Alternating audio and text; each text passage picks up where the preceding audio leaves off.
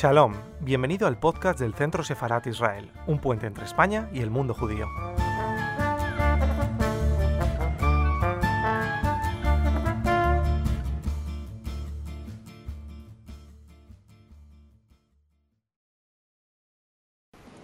Hola, buenas tardes, buenas tardes a todos, bienvenidos al canal YouTube del Centro Sefarat Israel.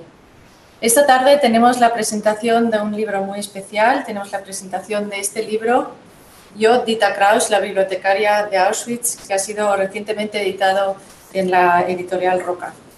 Con nosotros están para ello hoy Carol Paris, directora de la editorial Roca, y Stanislav Skoda, director del Centro Checo de Madrid, y es un honor también saludar que está con nosotros hoy Antonio Iturbe, escritor y autor de La Bibliotecaria de Auschwitz, que precisamente también cuenta la historia de, de Dita Kraus. Em, paso la palabra para empezar a, Carol, por favor. Hola, buenas tardes. Bueno, antes que nada agradecer al, Centro Sefarat Israel pues, por, por la invitación y por organizar esta presentación de, estas ah, memorias que tan necesarias y que, bueno, estamos ah, desde Roca encantadísimos de que hayan visto la luz. realmente el testimonio de Dita Kraus eh, es un testimonio mm, poderosísimo, contundente y realmente es, es como un caleidoscopio de toda, de toda una época, ¿no? Resume un periodo histórico con una voz ah, poderosísima. Em, ahora comentaréis ah, muchísimo también con, con ah, Antonio Iturbe, que conoce a la perfección y de primerísima mano la historia de, de Dita Kraus pero en Roca estamos uh, orgullosísimos de haber podido pues, esto, editar um, estas, estas memorias escritas por, uh, de puño y, y, letra por la propia, por la propia Dita Kraus.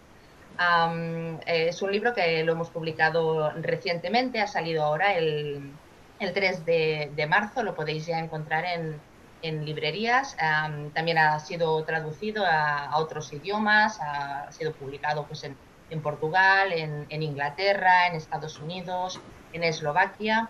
Y también nos congratula en Roca haber publicado el libro de, su marido, de Otto B. Kraus, que también fue uno de los supervivientes, eh, supervivientes de, Auschwitz, de quien publicamos ah, su testimonio bajo el título de El maestro de Auschwitz, ah, un libro que publicamos en junio del año pasado.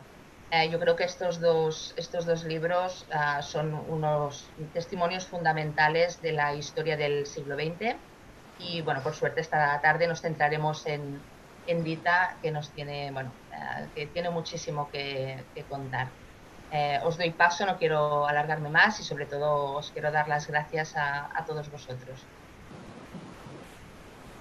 Muchas gracias, Carol.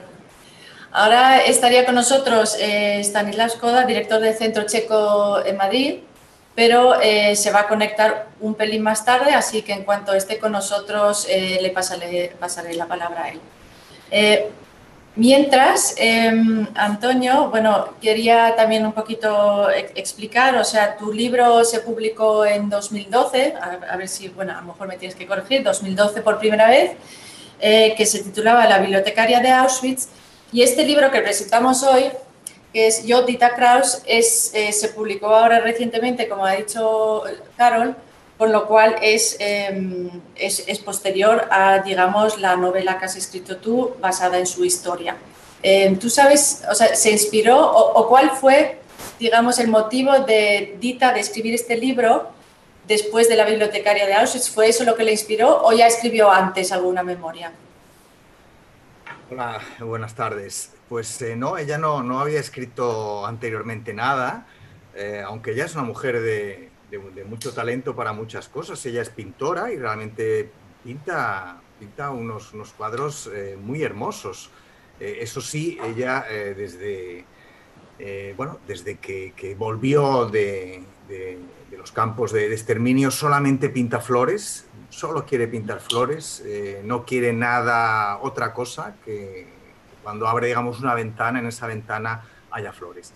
Pero escribir no, escribir eh, es la primera cosa que, escribía, aunque yo por, bueno, por los correos electrónicos que me, que me mandaba, yo veía que ella tenía una mano muy buena para contar cosas, realmente ella es una persona con una mirada muy penetrante y bueno, no me extraña que haya salido este libro tan redondo, ¿no? Porque además de las cosas que cuenta, ¿no? Que, que son realmente eh, tremendas, pues eh, como las cuenta también, eh, bueno, pues es de mucho mérito.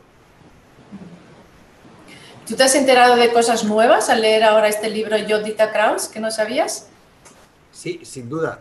veo que Stanislav se, se, conecta.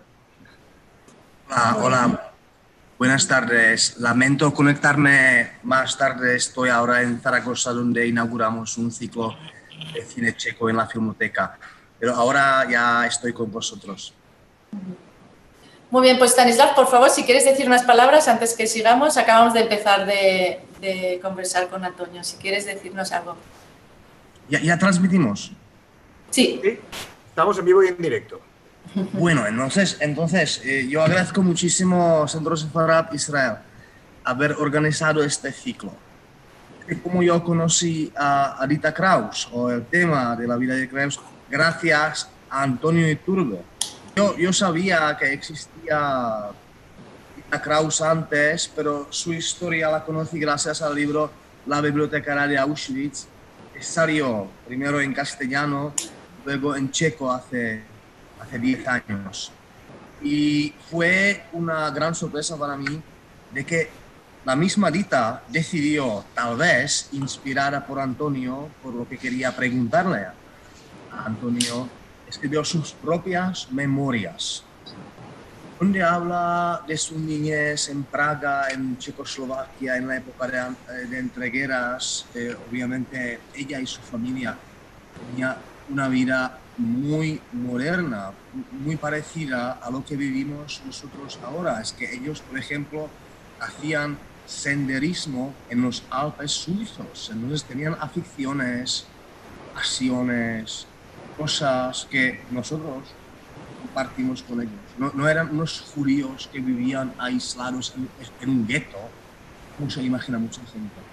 Y tenía una posición muy privilegiada en, en Checoslovaquia de entregueras. Es que eh, abuelo de Dita era diputado del Parlamento checoslovaco, un socialdemócrata muy conocido, no solamente en Checoslovaquia, pero en toda Europa Central.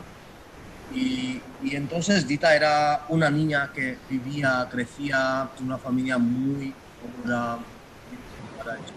Y luego llegó el desastre de golpe. Dentro de pocas semanas o pocos meses cambió todo con la llegada del nazismo. Entonces, yo leí el libro, me impresionó mucho y ahora me, me gusta mucho, es un honor ver compartir con Antonio, con, con Jessica y con Carol. Gracias. Muy bien, muchas gracias, Stanislav. Igual te pasaré después la palabra, Chucho, seguramente también tendrás otras preguntas para Antonio, ¿de acuerdo? También ya le, ya le hemos preguntado, bueno, cómo, cómo él vio que, que precisamente em, Dita escribió este libro a posteriori, después de ser digamos, publicado también su propia historia, la bibliotecaria de Auschwitz. Entonces, em, lo que yo también quiero comentar es lo que acaba de decir Stanislav, lo que yo he apreciado mucho en este libro es, em, digamos, toda la vida que ella describe antes de ser deportada conjuntamente con su familia, ¿no? O sea, yo he aprendido muchísimo de la vida de, aquellos años en, Praga y, y, por ejemplo, una cosa que me ha me ha llamado también mucha la atención de cómo vivían, lo, moderno que ya era Praga. Yo siempre también siempre nos pensamos que la vida antes del holocausto eh, es, es, una vida tan lejana a nosotros y todavía antes del holocausto pues vivían todos, eh, digamos, en otro mundo. Pero, por ejemplo, Dita eh, vivía en una casa eléctrica, por ejemplo, lo llamo. Parece que era una casa muy, muy famosa, que tenía lavadoras en casa, o sea, era una, una familia moderna y ellas también, o sea, también se nota con la vida que describe ella em, con sus amigos y eso su abuelo socialdemócrata, su padre también abogado. Em, se ve una, una, familia además muy liberal, ella mm, parece tampoco poco consciente de ser judía en realidad. Em, ¿Cómo lo ves tú, la identidad eh, de Dita, su identidad judía, Antonio? Pues efectivamente, este, tal como lo describes, ¿no? Esos años 30 en Praga, como, como explicaba Stanislav, realmente sorprende en el libro de Dita eh, ver eh, la modernidad ¿no? de la época, ¿no? Siempre eh, dice Joseph Conrad que el hombre siempre se cree muy moderno en su época, pero realmente en los años 1930 eran modernísimos. Esa casa eléctrica que tú contabas, con lavadoras a forma de vida, excursionismo, de, campos de deportes, de actividades sociales, etcétera, ¿no? Realmente es, es, una vida. Y en ese sentido yo creo que eh, las identidades eh, se remarcan muchas veces siempre por, por, la necesidad y el contraste, ¿no? En, ese caso, Dita durante su infancia no tuvo, digamos, una necesidad, ¿no? de, reivindicarse como judía, porque, bueno, vivía, digamos, en, un mundo mm, aceptablemente apacible, ¿no? En el cual todo fluía y en el cual no era necesario, digamos, eh, bueno, pues esa necesidad, ¿no? de, de destacarse, de, es, esa necesidad de, la, identidad de acentuar las cosas. ¿no? Las cosas fluían en la Praga de los años 1930 hasta que llega pues, el terrible hachazo del, nazismo que bueno, hace que todo vuele por los aires y que muchos judíos, eh, como la propia familia Edita, que eran socialdemócratas, que, bueno, que, eran culturalmente, por supuesto, judíos y respetuosos con todas las tradiciones, pero que no tenían una actividad, digamos, especialmente marcada, a partir de ese momento sí que toma una conciencia muchísimo mayor, ¿no? Y realmente ahí la comunidad judía, eh, bueno, de Praga eh, se muestra además, digamos, como bueno, una red de protección eh, en la cual, bueno, ayuda muchísimo a, parar un poco el, terrible golpe y el impacto de, esos días que son trágicos. Sí, de hecho, em, bueno, digamos, la, en realidad, eh, quien espera de este libro, sobre todo un testimonio de los campos, eh, lo encontrará, pero lo que se encuentra mucho más es la vida antes, digamos, de lo que le ocurrió en los campos y después de los campos, ¿no? Y, ese momento que describes tú cuando vienen precisamente cuando de repente quiebra todo su mundo, a mí lo que, lo que me dolió mucho leer es también ella cuando se da cuenta que todo su entorno que ella cree tan. Em, bueno, ella se cree en un, en un entorno muy protegido, se, se, siente una persona normal, protegida por sus padres, también su abuelo, es orgullosa, ve que, la, que el abuelo le conocen, que van ahí a tomar siempre algo con ellos. Y, y, bueno, lo ve y que de repente ve que sus padres, o sea, su padre sobre todo, que tampoco le puede proteger cuando, por ejemplo, unos, unos jóvenes le hacen algo muy feo. Eh, no, no voy a contar todos los detalles a los lectores, a los lectores del libro, pero, pero ella se da cuenta de repente que sus padres tampoco ya no la pueden proteger o, que no se enfrentan tampoco a, lo que está ocurriendo. ¿no? Eso también es un momento bastante doloroso en el libro. Sí, realmente mm, yo creo que, bueno, que, el, que el, libro tiene muchísimas derivadas y muchísimos puntos de interés. Creo que una reflexión de las muchas que podemos, que podemos extraer es precisamente em, la fragilidad ¿no? de, de, la realidad. Muchas veces no somos conscientes ni valoramos suficientemente eh, pues eh, lo que tenemos, ¿no? La democracia, ¿no? Por ejemplo, que muchas veces pues eh, la criticamos con sus imperfecciones, hay corrupción, pero bueno, mm, la, democracia pensamos, bueno, que, va a estar siempre ahí, ¿no? Y de repente hay cosas que saltan por los aires en un momento, ¿no? Entonces hay que ser cuidadosos, las plantas tenemos que regarlas todos los días para, para que no se mueran, porque bueno, como nos ha demostrado la historia, como nos demostró la historia de Edita, ella creció en un entorno de estudios eh, de música, un entorno oculto, refinado, y de repente todo eso saltó por los aires y se vio empujada a un barracón siniestro, a estar rodeada de la muerte, a pasar hambre. Por tanto, bueno, eh, tomemos nota de que, de que, la realidad puede cambiar de un momento a otro y que tenemos que ser eh, vigilantes ¿no? de, de cuidar todo lo bueno que tenemos. Sí, desde luego. Cuando vemos la parte en el libro em, que describe todo lo que, lo que le ocurre a Dita y a su familia, em, cuando es deportada a los distintos lugares y todo, a mí lo que me sorprende es que aunque lo haya escrito hace poco, este libro, parece que lo está escribiendo de verdad desde, desde el punto de vista de, de su infancia, ¿no? O sea, ella, yo creo que este libro también se distingue en cuanto a la descripción de los campos y todo, que no describe, no se lee tanto de los horrores. Eh, ella escribe mucho sobre, y, de hecho yo creo que con eso hace mucho, o sea, es, es, como un homenaje a los que le rodearon, a todos sus amigos que encontró. O sea, ella cuenta de muchos amigos. Me encontré con este, después había este señor, había este amigo mío, después estaba este chico, estaba esta chica, después esta niña que se hizo muy amiga mía y todo. O sea, se nota como un punto de vista muy, muy de una joven o de, de, una niña, ¿no? Y eso, eso me, ha parecido un, un, valor, o sea, de este libro que no, bueno, bueno no un valor, o, digamos, sí, una perspectiva que no está en todos los libros así, ¿no? Y, creo que también eso refleja, a lo mejor, de cómo se sentía ella en aquel momento en el campo, que, que ella venía como un niño que estaba protegido en realidad, porque mientras que ella estaba cerca de su madre, Em, no, no veía a lo mejor la, tragedia y todo el horror como, como, era en realidad. Es que esto, esto que dices eh, está, muy bien porque, porque efectivamente es así, ¿no? Ah, yo también tuve esa, esa impresión, ¿no? De, que muchas veces la persona que ha estado allí, ¿no? Dita, que, que, estuvo allí, que estuvo en Auschwitz, que estuvo en Bergen-Belsen, que estuvo antes en, en, Teresín, en, el gueto, lo explica con mucho menos... Em, melodramatismo de lo que lo hacemos quizá los, los escritores que, que, lo vamos a contar después a posteriori, ¿no? Habiéndolo vivido y sufrido, pero precisamente porque cuando ella lo, lo vive y lo sufre, es una niña, ¿no? Y esto es muy importante, ¿no? Es muy importante porque eh, cuenta en el libro, por ejemplo, es esa cosa a mí me fascina tan maravillosa, ¿no? Como que cuando llegan los nazis a Praga empiezan a prohibirlo todo, ¿no? Prohíben eh, bueno, no, no pueden ir a comprar las tiendas, no pueden ir al cine, eh, no, pueden, eh, no pueden ir a la escuela, ¿no? ¿no? No dejan a los niños ir a la escuela, incluso hacen algo tan cruel como prohibir a los niños que vayan a, jugar a, los parques de los columpios, ¿no? A tirarse por un tobogán, ¿no? Está todo prohibido. El único sitio al que pueden ir es al viejo cementerio de Praga, ¿no? Un lugar fúnebre, triste, de, de tumbas, ¿no?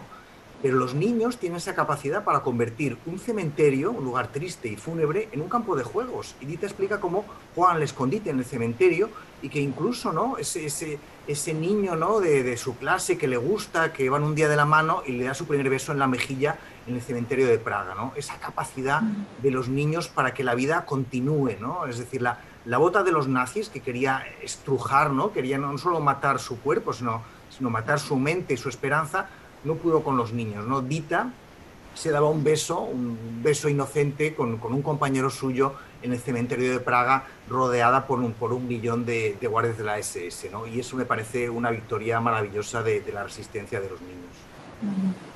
Sí, ahora mismo que, eh, ahora que no dice o que mencionas la esperanza, aquí eh, presentamos un libro hace poco también de una persona que vive en, en Israel, Thomas Gebe, escribió sus memorias, eh, también que, estaba en, que estuvo en distintos campos, eh, bueno, sí, a una edad parecida, eh, 12, 13, 14 años, y, él siempre dice que cuando le preguntan, eh, muchas veces le pregunta cómo mantuvo la esperanza de sobrevivir y así, dice que es totalmente, es una pregunta que se plantea totalmente diferente cuando la haces a alguien que era niño que a alguien que ya era mayor porque ellos todavía no habían vivido, ellos estaban en plena vida, con ganas de vivir, en realidad.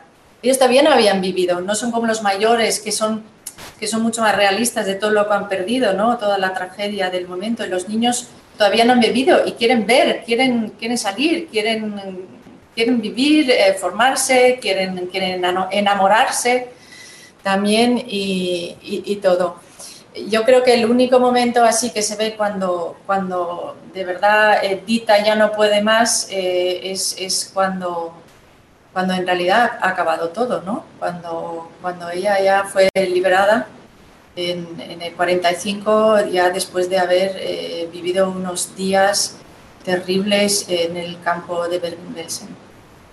Sí, realmente, mm, claro, es que mm, pensemos, ¿no? Que, que, para ella, digamos, todo empieza cuando tiene 10 años, ¿no? Es, es, es, un tobogán, ¿no? Es un tobogán de, de, del horror, de las emociones, de, de los cambios, de, la angustia, de la supervivencia, ¿no? Y de repente, cuando termina todo en el año 45 y regresa a Praga y se para delante del escaparate de una tienda y se ve reflejada en el cristal, no se reconoce, ¿no?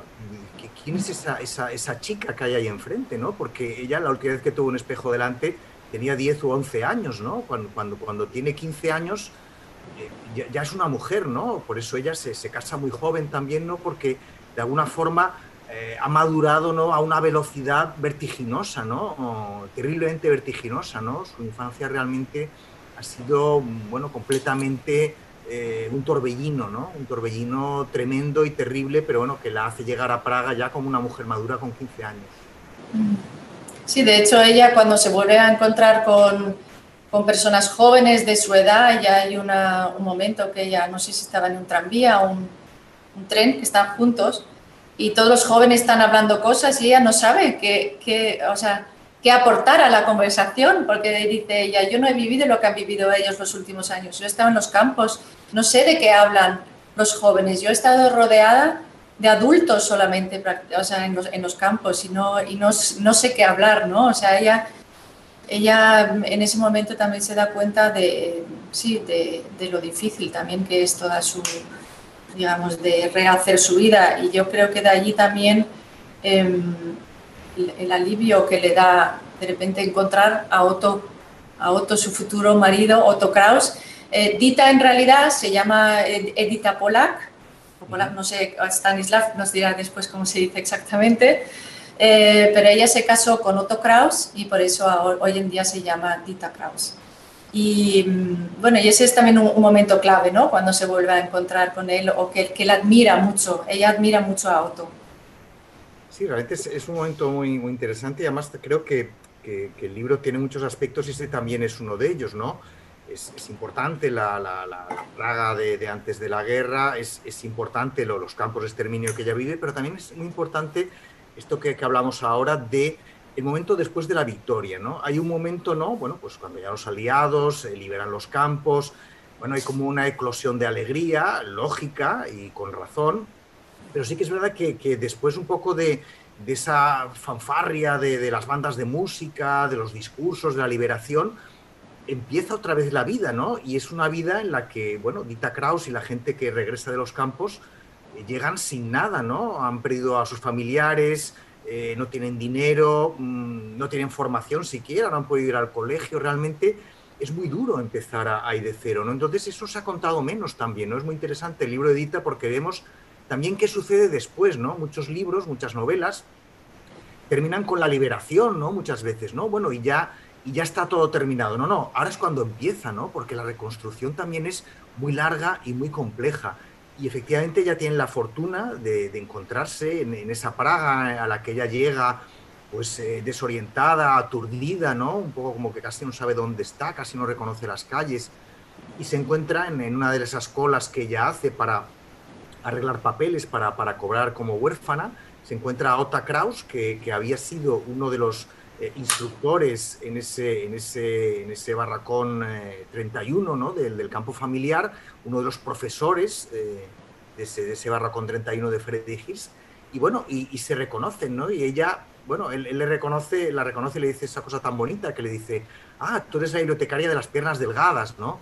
Y, y, ella, claro, le sonríe, le dice que sí y a partir de ese momento, bueno, ya no se van a separar nunca más hasta, hasta la muerte de, de Ota Kraus en el año 2000, ¿no? Es una bonita historia. A mí también me he marcado aquí en el libro un, un, pasaje, también en donde ella describe precisamente lo, lo que le fascinaba de Otto, ¿no? Otto describía cómo me sentía, ese vacío de emociones, la falta de calor en mi interior, ese gélido muro alrededor del corazón. Su habilidad para poner palabras a lo que, a lo que sentía, pero que era incapaz de expresar, me atraía y me impresionaba. Y me gustaba la idea de ir juntos al teatro. Bueno, a ella, a ella lo que le fascina también él, lo, cómo él sabe expresarse, cómo sabe moverse por el mundo, mientras que ella se siente muy, muy débil al lado de él, ¿no? Y eso es, entiendo que es una cosa que se alarga bastante durante toda su relación y ella lo describe muy bien también, todo lo que prácticamente él decide todo por ella, ¿no? Y ella misma lo dice también, que yo creo que ella en ese momento casi estaba aliviada o, tampoco podía de otra manera, ¿no? De cómo había salido de los campos. Ahí también se ven las distintas maneras que, que puede afectar, ¿no? A las personas. Unos salen eh, pueden seguir adelante, tienen fuerza, a veces solamente una fuerza aparente, ¿no? Y, ella pues agradeció mucho, creo, en ese momento también haberse encontrado a Otto y, más o menos seguirle lo que decía, que prácticamente me, a veces también digo, pero bueno, eh, ¿por, qué no, ¿por qué no dice ella más o por qué no decidió más? Pero prácticamente se pasa el, libro muchas páginas que, que, hace todo lo que le dice Otto, ¿no? Que también lo, creo que hay que entenderlo dentro de la situación que ella vivió y, cómo salió de la guerra. Sí, sí, es, así. Ota Kraus era varios años mayor que ella y también ejerce un, papel un poco de, marido y, de, padre, en cierta manera también, ¿no? Tiene un poco esta, esta cosa un poco, un poco paternalista. Y bueno, y en el libro, porque Dita Kraus es una persona de una sinceridad arrolladora, eso se refleja también, quiero decir, pues, eh, bueno, que, que, Ota, pues, eh, en fin, con, todo el respeto, pero como me pasa a mí, pues los hombres tendemos a ser machistas y tendemos un poco, pues, este papel a veces sobreprotector, paternalista, que un poco eh, eclipsaba un poco a, Dita, ¿no? Ella lo respetaba, él era escritor, era un intelectual, y, bueno, pues es verdad que describe algunas reuniones, ¿no?, de amigos en las cuales, pues, está su marido con con otro pues escritor, pues un poco eh, llevando la conversación, diciendo las frases ingeniosas, y ella y la, y la, y la esposa de él, pues un poco como, como allí mm, escuchando, ¿no? Como, como, como de comparsas, ¿no? Y, bueno, pues también, entre las muchas cosas interesantes del libro, también esto nos tiene que hacer reflexionar a los hombres, ¿no? De que muchas veces, eh, bueno, pues, eh, no sé, no, no, nos puede este eh, ser un poco, en fin, el afán de protagonismo y, esta cosa un poco, un poco paternalista que, también tenemos que, revisar. Bueno, ahí también me parece muy interesante todos los, todo el año que viven en Praga, después de la guerra, lo difícil que es rehacer su vida, ¿no? Y después también cómo la dificultad de de emigrar a Israel, ¿no? O las opciones que había primero, ir a Estados Unidos, irse a otro sitio, o ir a ver, o había parientes en Londres también, o sea, cómo es la búsqueda de los supervivientes del holocausto, primero de, reubicarse, de, reunirse con las familias, ¿no? Y también, y, qué hacemos ahora, ¿no? En, Praga, por ejemplo, en aquellos años, pues se añade también el cambio completo de, digamos, también de, de la historia para para, para, para los, lo que entonces, eh, bueno, Checoslovaquia después. Y, y, entonces, lo que, cómo cambia todo para ella también y cómo ven la necesidad los judíos que iban emigrando poco a poco y de repente llega como el turno a ellos también y a dónde vamos, ¿no?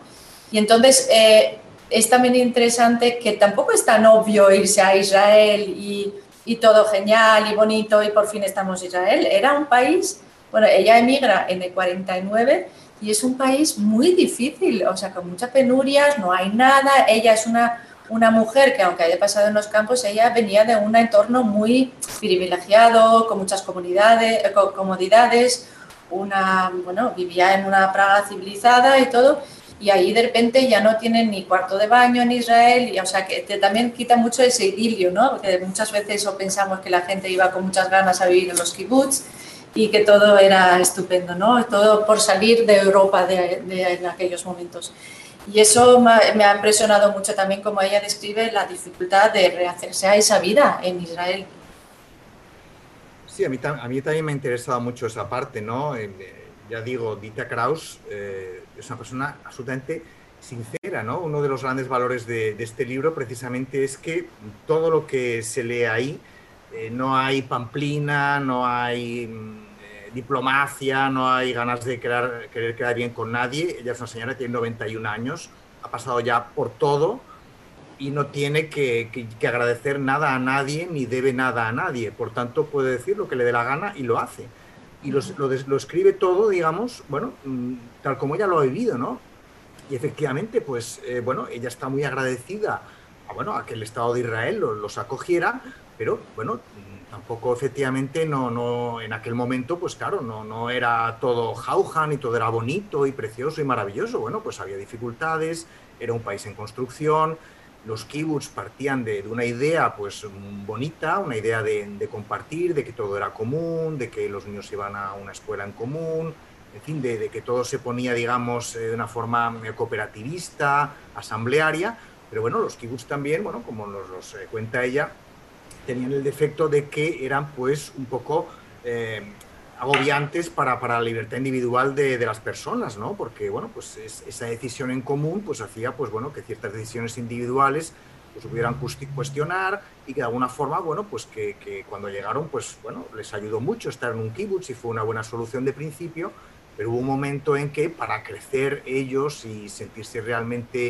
eh, bueno, hacer su propia vida, pues necesitaron marcharse del kibutz, que que, a algunas personas que se iban pues los tachaban un poco como de traidores, ¿no? Porque bueno, pues eh, habían llegado allí sin nada y en el kibutz pues habían encontrado un trabajo, un cobijo y debían de estar agradecidos si lo estaban, ¿no? Pero por otro lado también querían hacer su propia vida y por eso un momento dado en que marchan, se van de, del kibutz y empiezan a trabajar por su cuenta, se hacen profesores e inician su, su propia vida. Em, quisiera em, comentar un momento el título de la edición española es Yo, Dita Kraus, pero, eh, y lo digo ahora en este punto de la conversación que estamos, eh, eh, sin embargo, la, la, versión original se llama, lo tituló Dita Kraus, supongo que ella misma, porque entiendo que la primera edición fue en inglés, ¿correcto? Sí. sí. A Delayed Life. Delayed Life, eh, de hecho en alemán también la han traducido así, eh, que quiere decir como, o sea, un aufgeschobenes Leben, sí, y eh, que quiere decir como una vida aplazada. ¿Tú cómo ves eso? O sea, ¿cuándo, ¿cómo siente, por qué ella siente que está aplazando siempre la vida? ¿O cuándo empieza ese sentimiento en Dita? Bueno, yo creo que por lo que yo he ido hablando con ella, eh, ella es una persona eh, tremendamente humilde, ¿no? Cuando al principio preguntabais, ¿no? Bueno, si, se había sentido inspirada después de, la novela para escribir las memorias. Yo cuando la primera vez que, conocí a Dita, ¿no? De una forma absolutamente casual, ¿no? Tropecé con ella cuando yo no pensaba que, la iba a encontrar. Cuando yo di con ella y le dije, oh, a mí me encantaría saber más de su historia, esto me interesa mucho, yo creo que esto habría de contarlo ella se sorprendió un poco, ¿no? Porque me dijo, no, pero si esto no tiene ninguna importancia, si mi vida no tiene ninguna importancia, si yo no, no he hecho nada. Y le decía, bueno, pero, pero usted estuvo allí en el, en, el, en el, bloque 31, en el campo familiar, estuvo al cargo de los libros, en, en esa escuela clandestina. Me dice, bueno, pero eso no tiene importancia. Yo llegué allí y el, jefe del barracón, Freddy Hirsch, mm, me dijo que me encargara de los libros. Si me hubiera dado una escoba, me habría puesto a barrer. Otros hacían otras cosas y yo hacía esa. No tiene más ninguna importancia. Ella es una persona eh, tremendamente modesta, humilde, ¿no? Y, en ese sentido yo creo que, que bueno, de, a poco a poco mm, creo que se ha ido un poquito empoderando, ¿no? Y una persona con, con tantos talentos que, que, ya digo, que eh, es una persona con un muy melómana, eh, bueno, va constantemente a, escuchar eh, música, eh, es una persona que pinta, eh, escribió las memorias en inglés porque ella habla perfectamente inglés, fue profesora de inglés durante su vida profesional, pero también habla alemán, lógicamente habla checo, habla hebreo. Bueno, es una persona con una formación tremenda, con una inteligencia enorme, pero es una persona que no se da la más mínima importancia, ¿no? Una persona tremendamente humilde, ¿no? O sea, que, que, le ha costado, pues, pues, pues casi 90 años decidirse a, contar su vida porque hasta ese momento no le parecía que, fuera relevante, ¿no? Por eso esa delayed life, ¿no? Es, esa vida un poco eh, postergada, ¿no? Retardada, ¿no? Como que, le ha costado un poco eh, encontrar su, su, lugar en el mundo y, bueno, mm, quererse como creo que, merece, que tiene que quererse.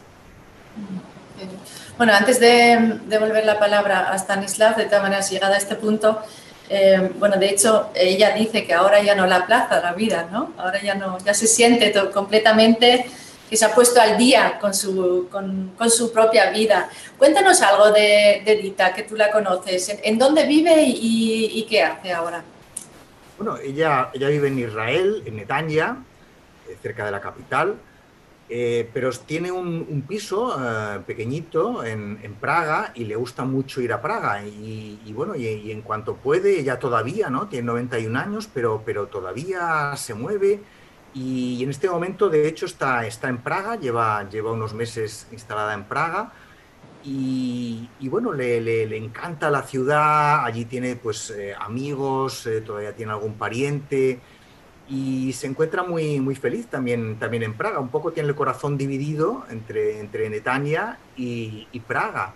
Ella después de, después de Navidad eh, se infectó por el COVID, fue una gran preocupación, estuvo ingresada en el hospital eh, una semana, yo cada día le, mandaba un mensaje, no quería ser invasivo ni molesto, pero, pero bueno, ella me iba contestando y además, bueno, como, es que es una persona eh, tremenda, ¿no? Muy, especial, ¿no?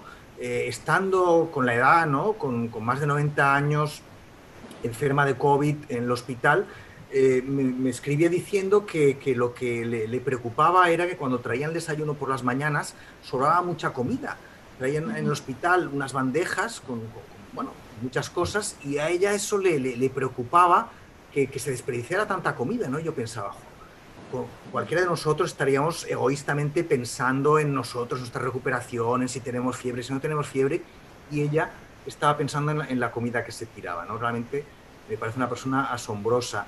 Eh, salió del COVID, pues, en fin, pues eh, muy fatigada, pero adelante, ¿no? Salió adelante y le costó bastante. Recuerdo que me escribió un día diciéndome, bueno, que había conseguido una gran victoria, ¿no? Que había conseguido bajar eh, de su casa, ¿no? Y caminar hasta, hasta la esquina de, la manzana de su calle, donde hay un banco, y sentarse, ¿no? Y que para ella, bueno, se sentó allí y se sintió feliz, ¿no? Solamente con, con ese pequeño gesto de caminar 20 pasos y sentarse, ¿no? Creo, en ese sentido es, es una mujer eh, tremenda, ¿no? Muy, eh, una vitalidad arrolladora, ¿no? Y que bueno, es lo que la, ha hecho salir adelante de, todos los trances, ¿no? Y, sigue, y ahí sigue, y sigue con, pintando sus cuadros, y, y, ahí sigue, ¿no? En Praga. Mm, bueno, yo creo que es, que es, que es una mujer realmente que es un ejemplo, ¿no? Para, para todos nosotros, un ejemplo de, de vitalidad, de, de, no rendirse nunca, ¿no? De, de no hundirse, ¿no? Porque si ella se hubiera hundido, ¿no? Durante el holocausto los nazis habrían vencido, ¿no? Entonces no pudieron con, con ella y sigue con sus 91 años, pues en Praga, eh, viendo pasar el mundo. Bueno, Antonio, bueno, nosotros no tenemos el privilegio de conocer a Dita, pero ya con este libro, la verdad es que yo lo he disfrutado muchísimo leyendo Em, casi la conocemos y a través de ti casi es nuestra amiga también. Tú sí que tienes el privilegio de, conocerla y de ser amigo de ella. Em, ojalá alguna vez podamos también invitarla a España, quién sabe, a lo mejor si está dispuesta a viajar, la podamos también recibir aquí. Eh, paso la palabra entonces a Stanislav Skoda, director del Centro Checo de Madrid. ¿Estás todavía con nosotros? Sí, sí, gracias, gracias. A ver. Ya, ya te vemos. Ahora, perfecto. No, yo a continuación a lo muy interesante que, que ha dicho Antonio y, tú, Jessica, es que nosotros hemos tenido en Casa Sefarat presencialmente a Dagmar Liblova hace años que tenía un destino muy parecido a Rita Kraus. Incluso Rita Kraus menciona en una página, cuando se recuerda, el campo de concentración Bergen-Belsen a, a Dana Liblova, la menciona. Y entonces lo, lo, muy interesante es que, que lo ha comentado Antonio, es la, eh, la vida aplazada. ¿Por qué? Eh, es, es un tema muy complejo, porque imaginaos que ella vivía hasta, hasta sus 12 años, 10 años en Praga, perfectamente incorporada a la, sociedad checa, bastante común. Luego, la trajeron a, al infierno, a un lugar, a un lugar infernal, los nazis. Pero cuando regresó del campo de concentración, como dijo Antonio, es que la gente no la esperaba con los brazos abiertos. Es que ella tenía que buscar una estrategia para sobrevivir incluso en Checoslovaquia no habían casos como en Polonia, cuando los polacos mataban a los judíos en algunas, algunas, algunos casos que regresaban de los campos de concentración para apropiarse de, sus propiedades, de sus cosas. Eso en Chequia no pasaba, pero tampoco la gente es que como, como si no contara con, con los judíos, es que los judíos no tenían su puesto, eh, en, en la sociedad, que empezó a radicalizarse otra vez eh, rumbo, rumbo al comunismo. Entonces, eh, Dita con su esposo Otto no se fueron a Israel solamente para buscar un mejor futuro. Ellos escaparon de, Checoslovaquia, eh, porque en, en, Checoslovaquia comunista ya no, no, había un antisemitismo directo como en el régimen nazi, pero habían otras cosas que uno podría, por ejemplo, asimilarse y no llamar la atención como hizo, por ejemplo, Nana Liblova durante el régimen comunista. Entonces, ella se asimiló, no, no hablaba de, de, su destino de judía, de campo de concentración, y trabajaba como una maestra en una escuela y vivía más o menos tranquilamente. Pero también habían casos, eh, los procesos políticos contra los dirigentes comunistas de origen judíos.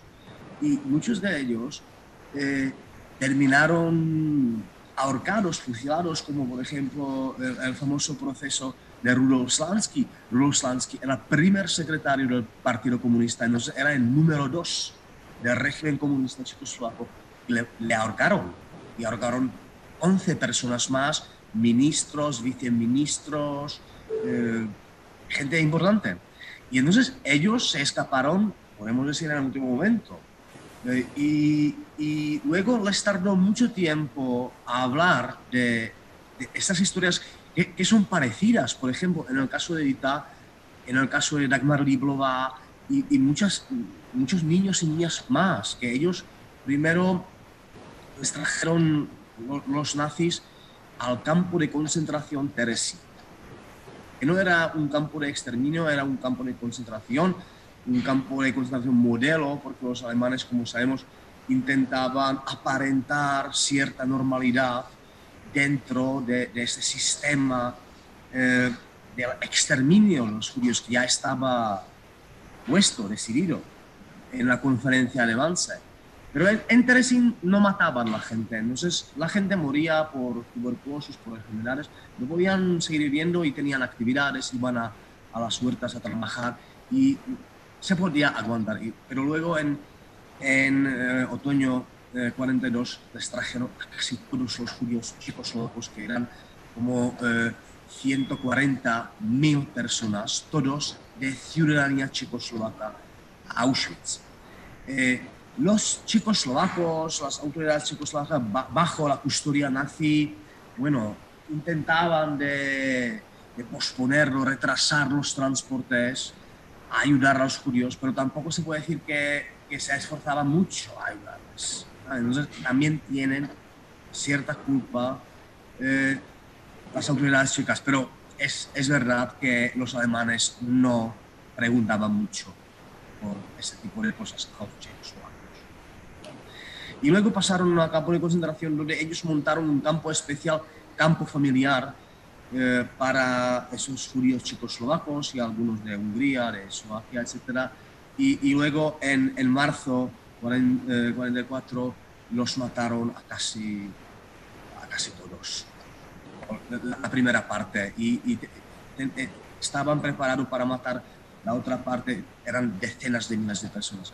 En junio, pero como se acercaba el frente soviético, ellos decidieron trasladar los presos aptos para trabajar a Alemania, para limpiar escombros, este tipo de cosas. Y, y tanto Dagmar Liblova como Dita Kraus tenían suerte de ser elegidas a las brigadas del trabajo y así sobrevivió la, la guerra mundial. Y regresó a Praga. Y en Israel tampoco, eh, como muchos tenían una historia parecida, tampoco ellos mismos querían hablar de sus historias de la del holocausto, del Shoah.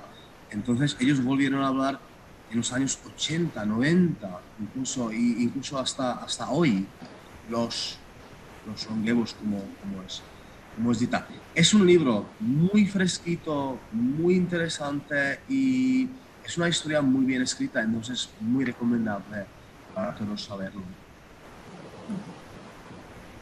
Muy bien, Muchas gracias, Stanislav, por esas palabras. También yo, desde luego, también recomiendo, no solamente para nosotros adultos, este libro. Yo creo que es un libro que también pueden leer adolescentes.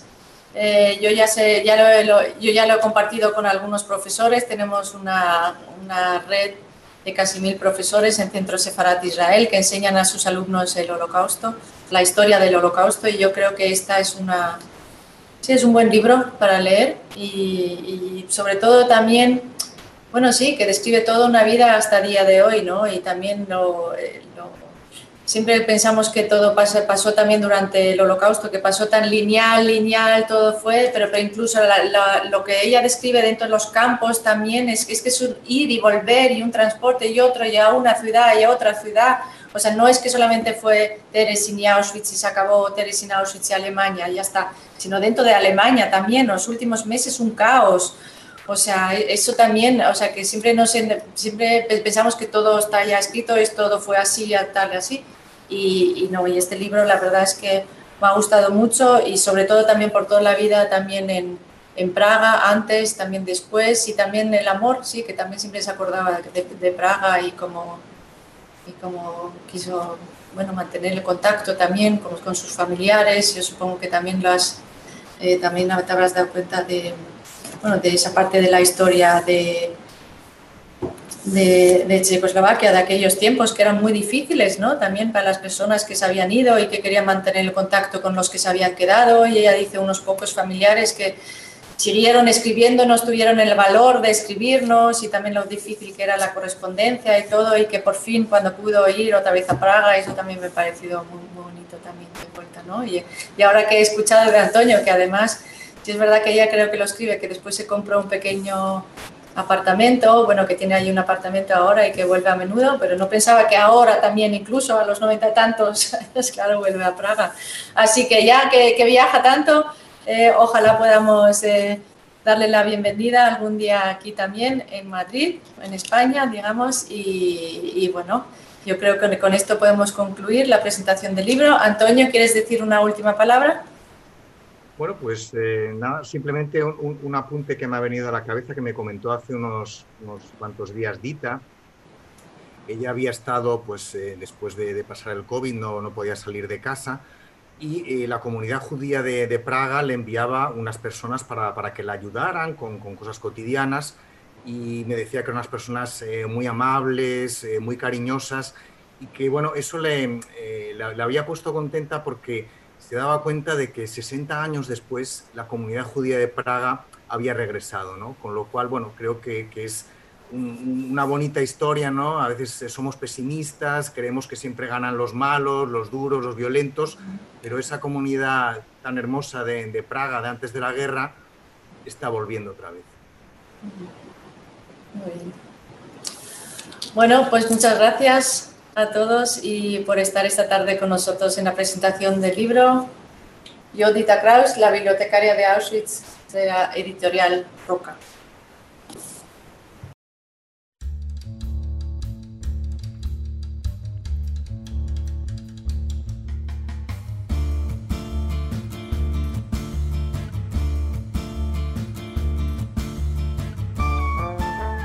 Gracias por escucharnos. Recuerda que también nos puedes seguir a través de Instagram, Facebook y Twitter con el usuario arroba Centro Israel o si lo prefieres en nuestra página web www.sefarat-israel.es.